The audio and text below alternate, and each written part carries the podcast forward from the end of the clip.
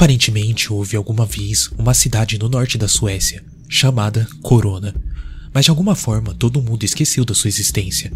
Sou policial e trabalho em Kelix, um município perto de onde a cidade de Corona supostamente ficava. Naquele lugar não existem sinais da cidade, apenas uma densa floresta, mas certos detalhes relacionados à minha própria família me dão a certeza de que esse lugar era de fato real. Só que todo o resto do mundo apenas esqueceu dela.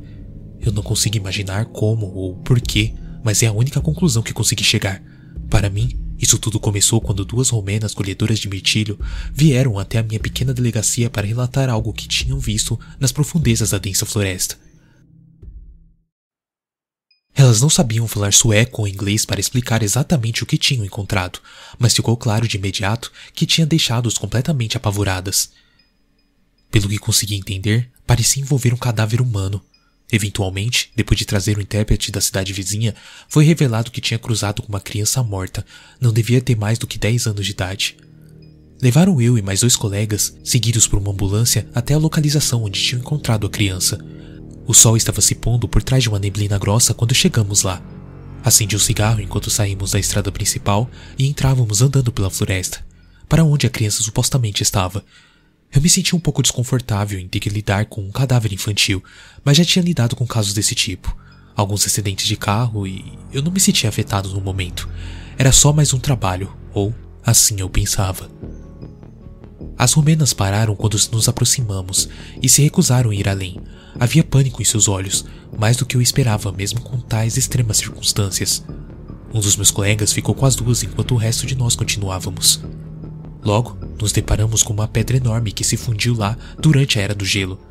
Meu colega deu a volta e, alguns momentos depois, voltou correndo, tão pálido que parecia ter visto o próprio diabo. Se curvou e vomitou na minha frente. Está. Está do outro lado. Puta merda!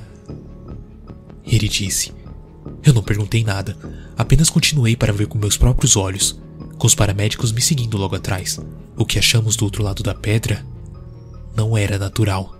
Metade da criança, uma menina de cabelos loiros, estava fundido com a pedra como se estivesse passando pela rocha como um fantasma e de repente voltou a ser de carne e osso antes de dar tempo dela sair de lá. Ou como um colega ressaltou mais tarde, como se tivesse se teletransportado para dentro da pedra. O olhar morto e soturno da menina para a floresta parecia contar uma história de tragédia desconhecida pelos vivos. Os paramédicos rapidamente afastaram os olhares em silêncio, horrorizado com o destino que sofreu a menina, mas eu não consegui desviar o olhar. Nunca fui um homem religioso, mas essa experiência me fez duvidar de tudo que eu acreditava antes. E não somente pelo jeito bizarro que a pobre menina havia perdido sua vida, metade do seu corpo engolido por uma rocha. Totalmente estranho. Mas havia algo sobre aquela garota, algo que me fez sentir totalmente vazio por dentro, como se um pedaço da minha própria alma tivesse sido arrancada, deixando um buraco oco no meu coração que rapidamente se preencheu com uma tristeza que jamais eu senti antes. Era um sentimento medonho que só se fazia pior pelo estranho fato de que uma pequena parte de mim reconhecia a menina, mas eu não sei de onde. Seu rosto era como uma vaga memória ou um sonho que eu esqueci recentemente. Nos recompomos e começamos a conversar. Tentamos entender a situação, mas sem nenhum sucesso. Enquanto os paramédicos se aproximavam do corpo, eu tentei me focar nos fatos sólidos enquanto investigávamos a cena. A menina vestia uma jaqueta rosa. Em um dos seus bolsos encontramos uma pequena flor de aparência estranha. Suas cores eram exóticas, lembrando a coloração das asas de um besouro. E também um cartão amarelo de biblioteca com um texto que nos deixou muito confuso. No cartão estava escrito: Biblioteca Pública de Corona. A menina também havia escrito seu nome no cartão. Quando vi, o meu mundo começou a girar. Isabela Lexilius. Dizia em uma letra infantilizada. Ei, esse não é o seu sobrenome, senhor? O meu colega perguntou. É, é sim. Eu não sabia o que dizer ou pensar. Você a conhece? Eu. Eu não sei. Não, eu, eu nunca vi antes em toda a minha vida. Deve ser só uma coincidência. É uma grande coincidência, senhor. Eu não respondi. Olha, tem alguma coisa no chão, um dos paramédicos disse. No musgo manchado de sangue, embaixo da menina, havia um caderno. Devia ter caído da sua mão, a que estava pendurada sobre o livro. Peguei e abri, As páginas estavam cobertas com textos pequenos, escrito com uma caligrafia diferente da da garota. Senhor, um dos paramédicos disse, nós traremos ferramentas para cortá-la. Ok, eu falei distraidamente. Só mais uma coisa, ele disse. Eu coloquei o caderno dentro de um saco plástico de evidências. O que foi? Sabe, tem sangue demais. O médico apontou para o chão. Como assim tem sangue demais? Eu perguntei. Embaixo da rocha, senhor. É impossível que todo esse sangue venha de uma criança só. Fiquei em silêncio por um momento e declarei: Bom, teremos que voltar com as ferramentas melhores então.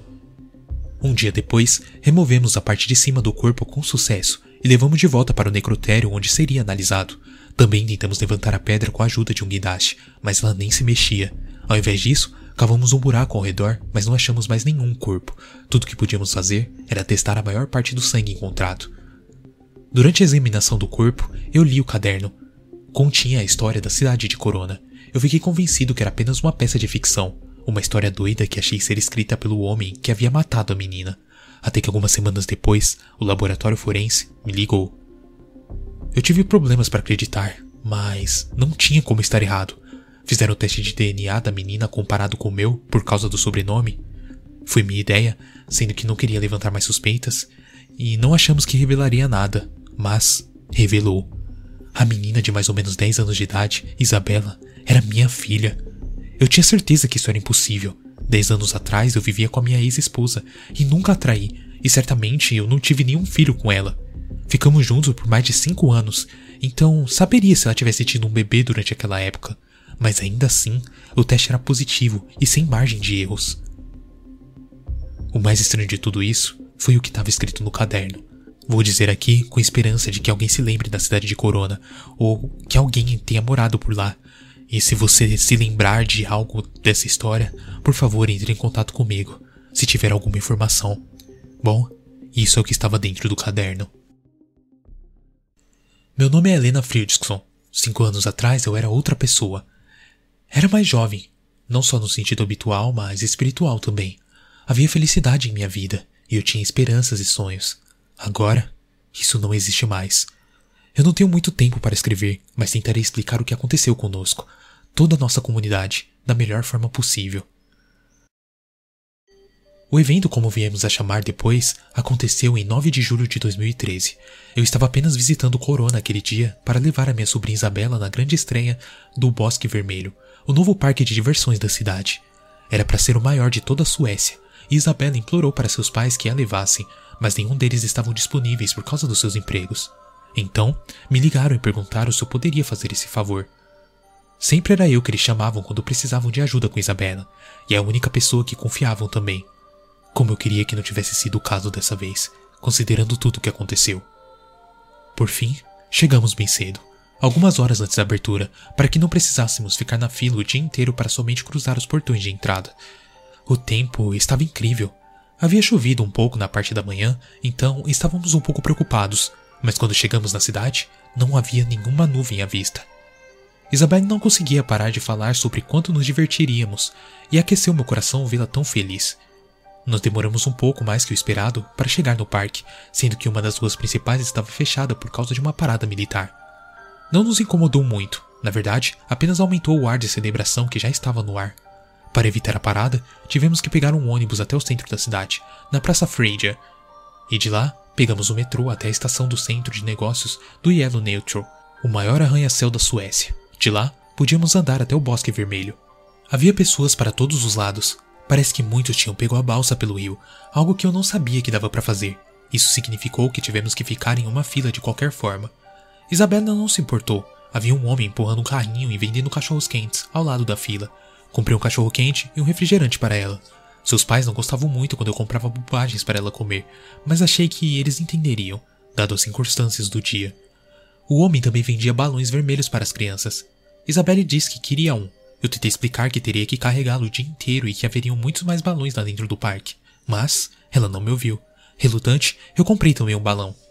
Nesse momento, ninguém ali sabia que suas vidas estavam prestes a mudar em questão de minutos.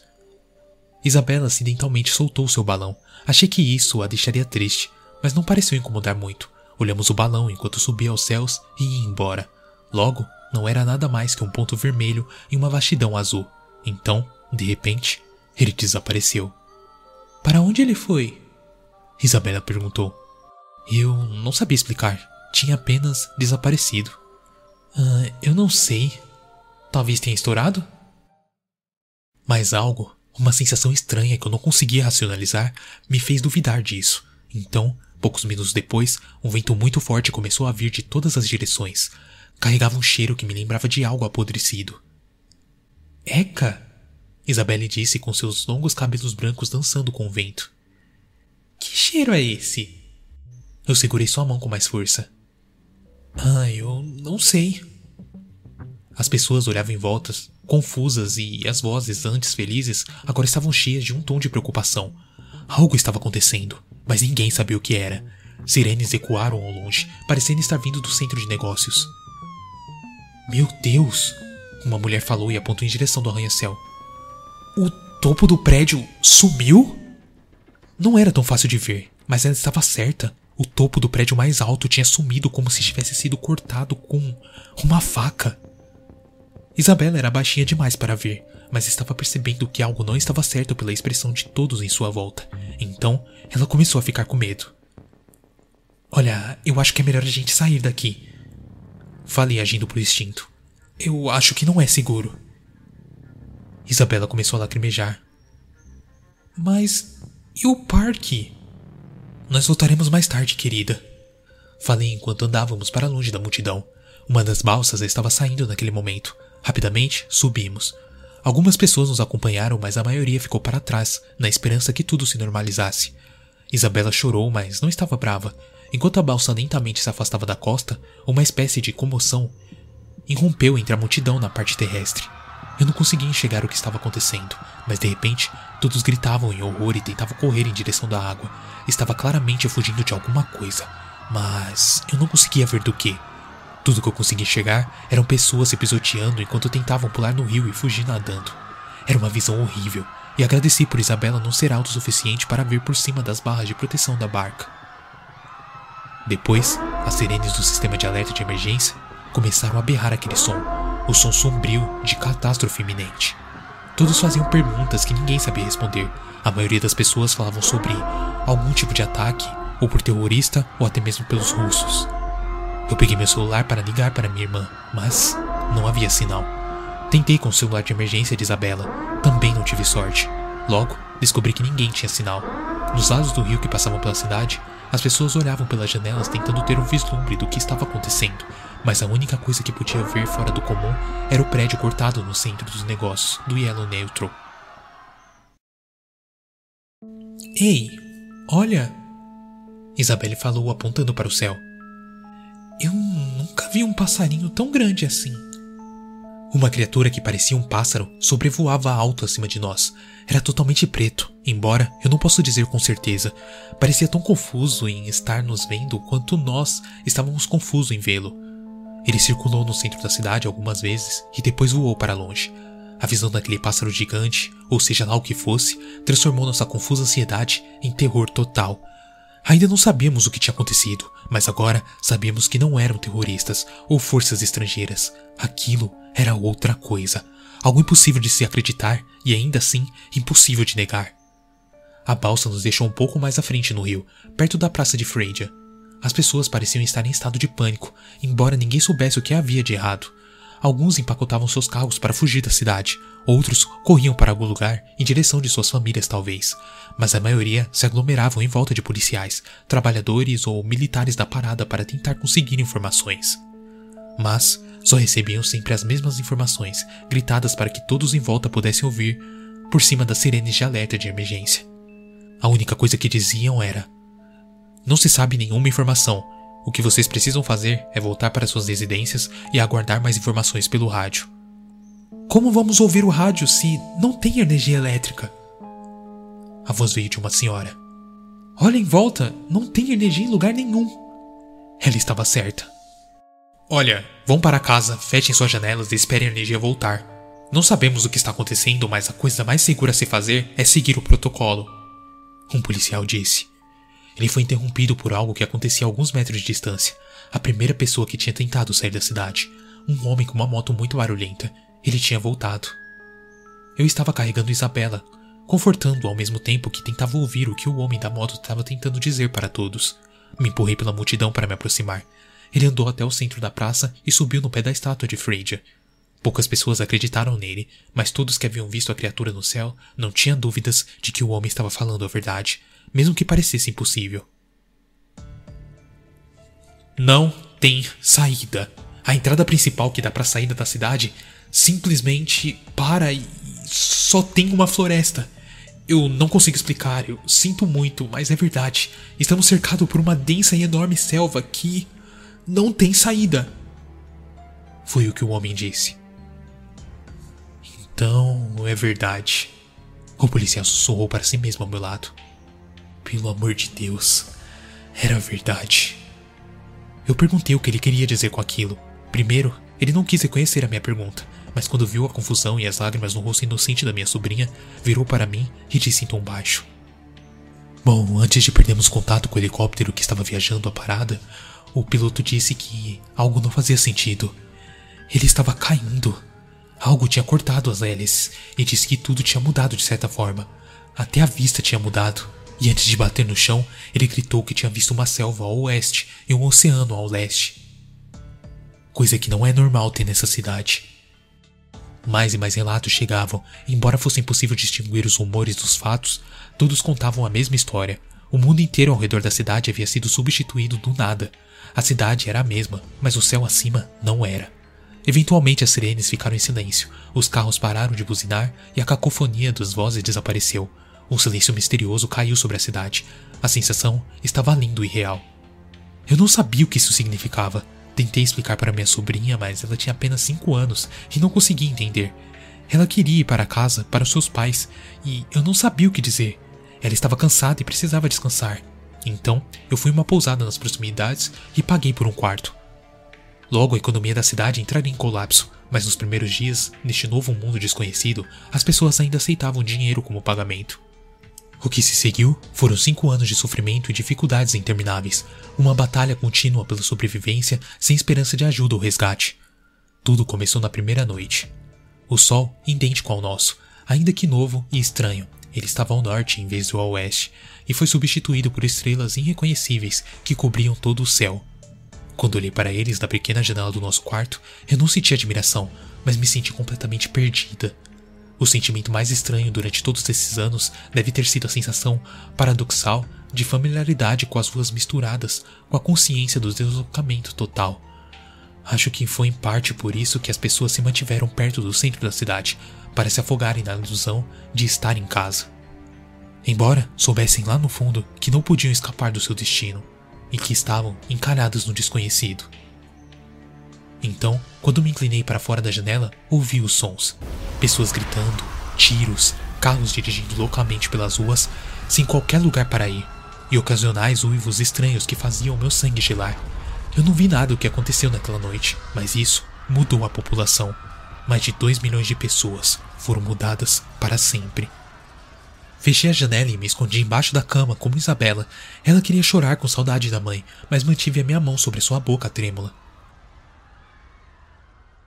A noite seguinte foi mais calma, provavelmente porque ninguém ousou a se aventurar lá fora. Com o passar dos dias, logo percebi que a ameaça não vinha da selva desconhecida fora da cidade, mas sim das pessoas ali. Era impossível dizer quantos crimes foram cometidos, mas dado que vi com meus próprios olhos, saques, roubos e até assassinatos, calculei que a taxa de criminalidade deve ter aumentado muito. No entanto, não era uma anarquia total. A polícia e as poucas unidades militares que estavam na cidade para o desfile mantinham alguma ordem vitais para a comunidade. Como as pessoas comuns não tinham armas, as polícias e os militares não eram ameaçados pelos cidadãos comuns. Um líder deu um passo à frente, o homem da motocicleta, e depois de algumas semanas, todos pareciam cooperar pacificamente. A comida que foi deixada nas lojas era distribuída de forma justa, e todos que podiam trabalhar pareciam fazê-lo sem hesitação, até mesmo eu. Os cientistas que estavam trabalhando na universidade na época do evento não conseguiram descobrir o que havia acontecido, mas com a ajuda de centenas de cidadãos conseguiram construir uma pequena usina nuclear que poderia retornar à cidade a ter eletricidade. Ajudei principalmente com esse projeto. Eu não sabia nada sobre física nuclear, mas fiz um pouco que pude. Era incrível o que nós éramos capazes de fazer como um povo. Assim, toda a minha terrível sensação de medo e sentimento se tornou em um orgulho que cresceu no meu peito. Mas nada era simples para nós, longe disso. Além dos meus problemas pessoal em manter Isabela saudável e segura, o que consegui, embora ela nunca tenha se sentido segura, havia outros três grandes problemas que continuavam crescendo a cada semana. O primeiro era a situação da comida e da água. Algumas pessoas conseguiram cultivar trigo e batata em parques e campos de futebol, mas isso não era o suficiente. Estávamos ficando sem comida e água. Chovia de vez em quando, mas poucas pessoas se sentiam seguras bebendo a água da chuva. Para combater esse problema e também para encontrar soluções para outros problemas, expedições foram enviadas para explorar a selva. Esses geralmente terminavam da mesma maneira, isto é, ninguém nunca retornava. Apenas uma ou duas vezes alguém conseguiu voltar para a cidade, mas esses já não eram eles mesmos. Era como se algo na selva tivesse capturado suas almas e deixado seus corpos voltarem sem nenhum arranhão. O segundo problema era a natureza. Parecia ter nos poupado nos primeiros dois meses, mas logo depois que recuperamos a eletricidade, ela se voltou contra nós. Eu demorei um pouco para ver com os meus próprios olhos, mas, aparentemente ao caso, criaturas misteriosas entraram na cidade. Às vezes, apenas passavam para nunca mais voltar. Uma policial, uma das novas recrutas, me disse que havia seguido uma criança azul nua enquanto caminhava solenemente pela cidade e depois voltava a sair dela. Em outras ocasiões, monstros indescritíveis causavam estragos nas ruas, matando o máximo de pessoas que podiam antes de voltar para seja lá de onde eles tenham vindo. A certa altura, e isso realmente vi por mim mesma, uma enorme centopeia totalmente branca com centenas de olhos vermelhos saiu de repente de um bueiro. Rapidamente ela subiu à lateral de um prédio como se soubesse exatamente o que estava fazendo e entrou em uma das janelas do último andar. Depois, começaram os gritos das pessoas de dentro do prédio, Algumas escaparam, mas todos os outros dentro foram despedaçados. Somente após cerca de cinco minutos, a centopeia saiu do prédio da entrada. O corpo branco e segmentado, agora todo manchado de sangue, retomou para o bueiro. Esses ataques, como eram chamados, despertaram medo e pânico em todos nós. Embora isso não acontecesse com frequência, acontecia com frequência suficiente para que todos ficassem nervosos o tempo todo. E o terceiro problema também só se tornou perceptível depois de um tempo. Problemas de saúde. Não havia padrão para quem era afetado ou não, mas algumas pessoas eram. Provavelmente não mais que 1%. Essas pessoas adoeciam. Começou com uma febre e depois progrediu lentamente com uma mutação assustadora, atingindo partes aleatórias do corpo. A maioria dessas mutações tornou suas vítimas deficientes e desfiguradas, mas às vezes, muito raramente, as vítimas desenvolviam características aparentemente benéficas, o caso mais extremo que eu vi foi uma jovem que cresceu um terceiro olho no meio da testa. A íris do novo olho brilhava com cores surpreendentes, e a garota alegou que podia usar o olho para ver as emoções de outras pessoas. No início das crises de saúde, os doentes eram maltratados, como se fossem monstros da selva. Esse tratamento só piorou quando foi revelado que as criaturas de fora nunca atacavam os doentes. Em dado ponto, um grupo de mal-intencionados se reuniu na Praça Freja, perseguindo os doentes da cidade afora, Felizmente, isso foi parado pelos militares. Entretanto, no final das contas, os doentes eram enviados para a selva, não para nos ver livres dele, mas para fazer uso da sua imunidade à natureza daquele mundo. Isso se transformou em um enorme sucesso que acabou resolvendo o problema de comida e água. Eles conseguiam se aventurar e explorar a área circundante e retornar com frutas comestíveis, vegetais pequenos e até mamíferos que eles caçavam. Este foi um momento decisivo para nós, e então a nossa sorte apareceu de novo.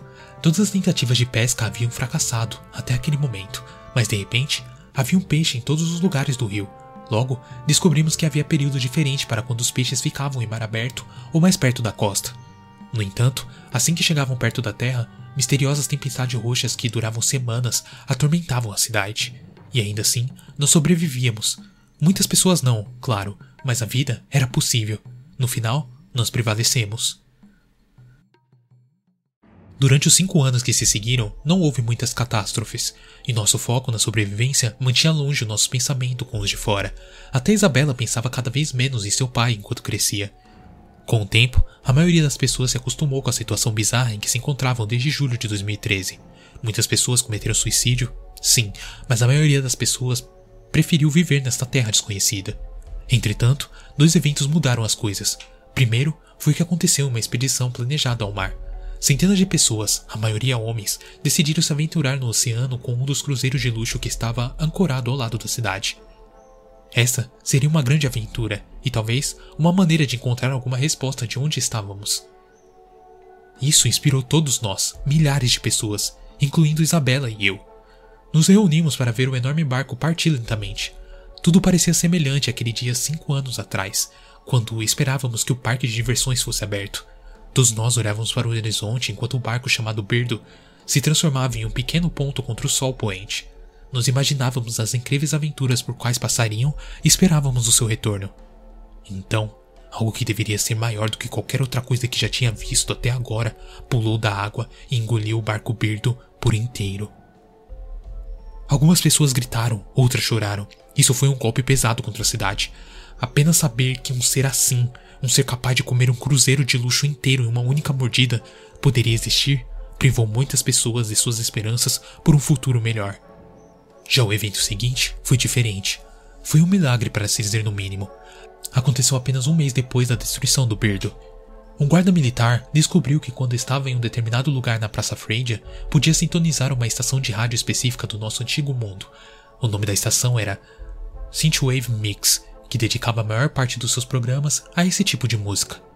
A esperança retornou imediatamente, mas desta vez a esperança era diferente da que havíamos passado cinco anos construindo dentro de nós.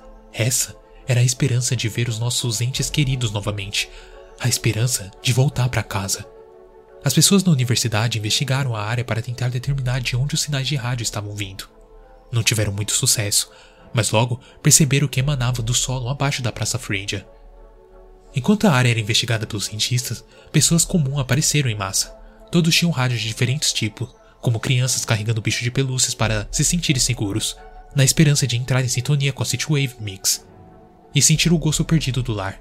É claro que a área onde a estação de rádio podia ser ouvida era pequena demais, e a polícia precisava expulsar todo mundo para dar aos cientistas a sala que precisavam. Alguns dias depois, os cientistas colocaram um conjunto de alto-falante grande ao pé da estátua de Freyd, e os conectores ao receptor que estavam usando para ouvir a estação de rádio. Dia e noite, a música calma e sintética, às vezes um tanto melancólica, tocava sem parar por toda a cidade. As pessoas se reuniam em torno da estátua. Até desafiaram os perigos da noite. Isso se tornou a nossa nova tradição na cidade. Terminar o dia indo à estátua e sentando-se ao redor dela, como uma oração. Não era exatamente a música que atraía as pessoas para a praça, mas sim a sua origem, Ainda assim, as melodias eletrônicas logo se transformaram em um símbolo de todas as nossas esperanças e sonhos. De tempos em tempos, as pessoas se levantavam e dançavam. Ou às vezes choravam com uma alegria agridoce e difícil de explicar. Embora o que nos fez ficar em silêncio e ficar totalmente concentrado foi quando os anfitriões disseram algo. Geralmente, eles só falavam sobre a música que estavam transmitindo complemente inconsciente de que uma cidade inteira cheia de pessoas os ouvia quase como se fosse uma religião. Mas raramente acontecia ocasiões. Eles falavam sobre o mundo lá fora. Naquela época, parecia que nossos corações pararam coletivamente em antecipação. Falariam algo sobre nós, sobre seus esforços para descobrir onde estávamos e como nos trariam de volta. Mas nunca houve notícia sobre nós, como se já tivessem se esquecido ou nunca tivessem notado nossa existência. O trágico destino da cidade de Corona nunca foi citado. No entanto, nunca perdemos a fé. Demorou muito tempo, e agora estou chegando mais perto dos dias atuais. Mas, eventualmente, os cientistas decidiram que valeria a pena cavar um grande buraco exatamente onde as ondas de rádio pareciam ser ejetadas para fora do solo. Isso não era uma tarefa fácil e nem segura. O trabalho levou semanas, mas uma vez todos nós ajudamos. Ninguém realmente sabia exatamente o que estávamos procurando, só sabíamos que era alguma coisa. Quando chegamos ao fundo, onde a rocha se tornava muito difícil de escavar, uma montanha de terra cobriu o solo em volta da praça. Nossos esforços não tinham sido em vão. Descobrimos, logo abaixo do local onde as ondas de rádio haviam sido captadas, havia um pequeno buraco no leito rochoso. As pessoas foram solicitadas a se afastar dela enquanto os cientistas a investigavam. Primeiro, tentaram medir o quão profundo era. Isso levou algum tempo por ser difícil encontrar uma corda longa o suficiente. No final, foi estimado em cerca de 700 metros de profundidade. Em seguida, alguns equipamentos foram enviados amarrados ao final da corda, e para surpresa de todos, tudo o que foi enviado foi engolido pelo buraco. Claro, ninguém sabia para onde ia, mas todos nós pensamos a mesma coisa, que de alguma forma havia voltado para casa. Era uma suposição razoável, dando que a única coisa saída do buraco eram as ondas de rádio, e vinham da nossa Terra. Todos nós nos alegramos com essa descoberta, mas experimentos foram feitos e, embora algumas perguntas permanecessem sem resposta, o consenso, mesmo entre os cientistas, era que o buraco realmente era um portal de volta para o nosso próprio mundo. Havia dois grandes problemas que precisavam ser resolvidos. O primeiro era a segurança. Toda vez que algo era amarrado à corda, desaparecia no fundo do buraco. A corda era cortada como um arranha-céu cinco anos antes. Isso significava que quem entrasse no buraco também fosse cortado. No entanto, este problema foi resolvido em breve ao amarrar uma câmera à corda, conectada a uma tela acima do solo. Descobriu-se que a corda só, só era cortada quando puxada de volta. Contanto que não fosse puxada para trás, a tela ainda recebia sinais da câmera. A câmera nunca gravou nada além da escuridão, no que se supõe a ser o outro lado. Mas desde que continuou a trabalhar até que a corda fosse puxada para trás, isso não parecia ser um problema tão grande. Afinal, alguns problemas técnicos eram esperados sobre aquela circunstância. O segundo problema era que o buraco era pequeno demais para qualquer um passar. Muitas tentativas foram feitas para alargar o buraco, mas o leito da rocha parecia ser feito de um material mais forte do que qualquer um de nossas máquinas poderia quebrar. Isso era extremamente frustrante. Isso nos fez sentir como se tivéssemos chegado à linha de chegada apenas para descobrir que não conseguiríamos atravessá-la. No final, uma das cientistas disse que queria mandar seu filho de 10 anos para o buraco.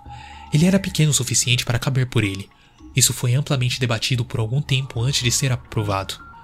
A mãe argumentou que a cidade de Corona não era o lugar para seu filho e que todas as evidências sugeriam que o buraco era o único caminho para casa.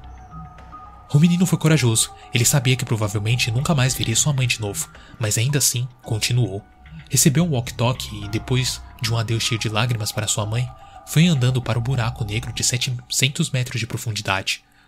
Ele foi instruído a ligar o rádio depois que chegasse ao outro lado, confirmando que estaria seguro. Depois que a corda foi puxada, a mãe esperou e esperou que seu filho se apresentasse. No entanto, ele nunca fez. Durante semanas, a mãe sentou-se na beira do buraco, sob o calor impiedoso e sob a chuva torrencial, chamando o filho várias e várias vezes com seu walkie-talkie. Ninguém sabia o que, se alguma coisa tinha dado errado. Como nenhuma onda de rádio foi captada além da Wave Mix, era possível que outras ondas de rádio simplesmente não pudessem entrar em nosso mundo por algum motivo. Ainda assim, a autoridade considerara um buraco muito inseguro para qualquer outra pessoa passar. Isso não mudou o pensamento das pessoas. O buraco representava a única esperança verdadeira que sentíamos em anos, e dadas todas as coisas horríveis em nosso mundo que poderiam nos destruir, a qualquer momento com a mesma facilidade que sompramos uma vela, o pequeno risco de passar pelo buraco parecia ser mais do que aceitável. O buraco era vigiado pela polícia, mas a maioria dos policiais compartilhava a opinião coletiva da cidade de que o buraco era a única saída. Não para nenhum dos adultos, mas para as nossas crianças. E agora, eu estou aqui sentada, no quarto que paguei há cinco anos atrás, escrevendo isso. Durante as últimas semanas, muitos pais têm mandado seus filhos pelo buraco à noite. Esse mundo realmente não é um lugar para eles. Embora possam sobreviver, merecem mais. Por isso, como os muitos outros, eu decidi enviar Isabela para casa. Quando conversei com ela sobre isso, ela olhou para mim com uma felicidade em seus olhos que eu não via desde que fomos transportados para esse mundo terrível e esquecido por Deus. Escrevi isso durante todo o dia de hoje. É meu testemunho do que aconteceu com Corona. Vou dar este caderno para Isabela. Tenho certeza de que ela poderá dar ao seu pai. De alguma forma, eu sei, em meu coração, que ela encontrará o seu caminho de volta para seus pais, e em breve estará escuro, e eu levarei Isabela para a Praça Freidia uma última vez. Bom, me desculpe pela demora. Helena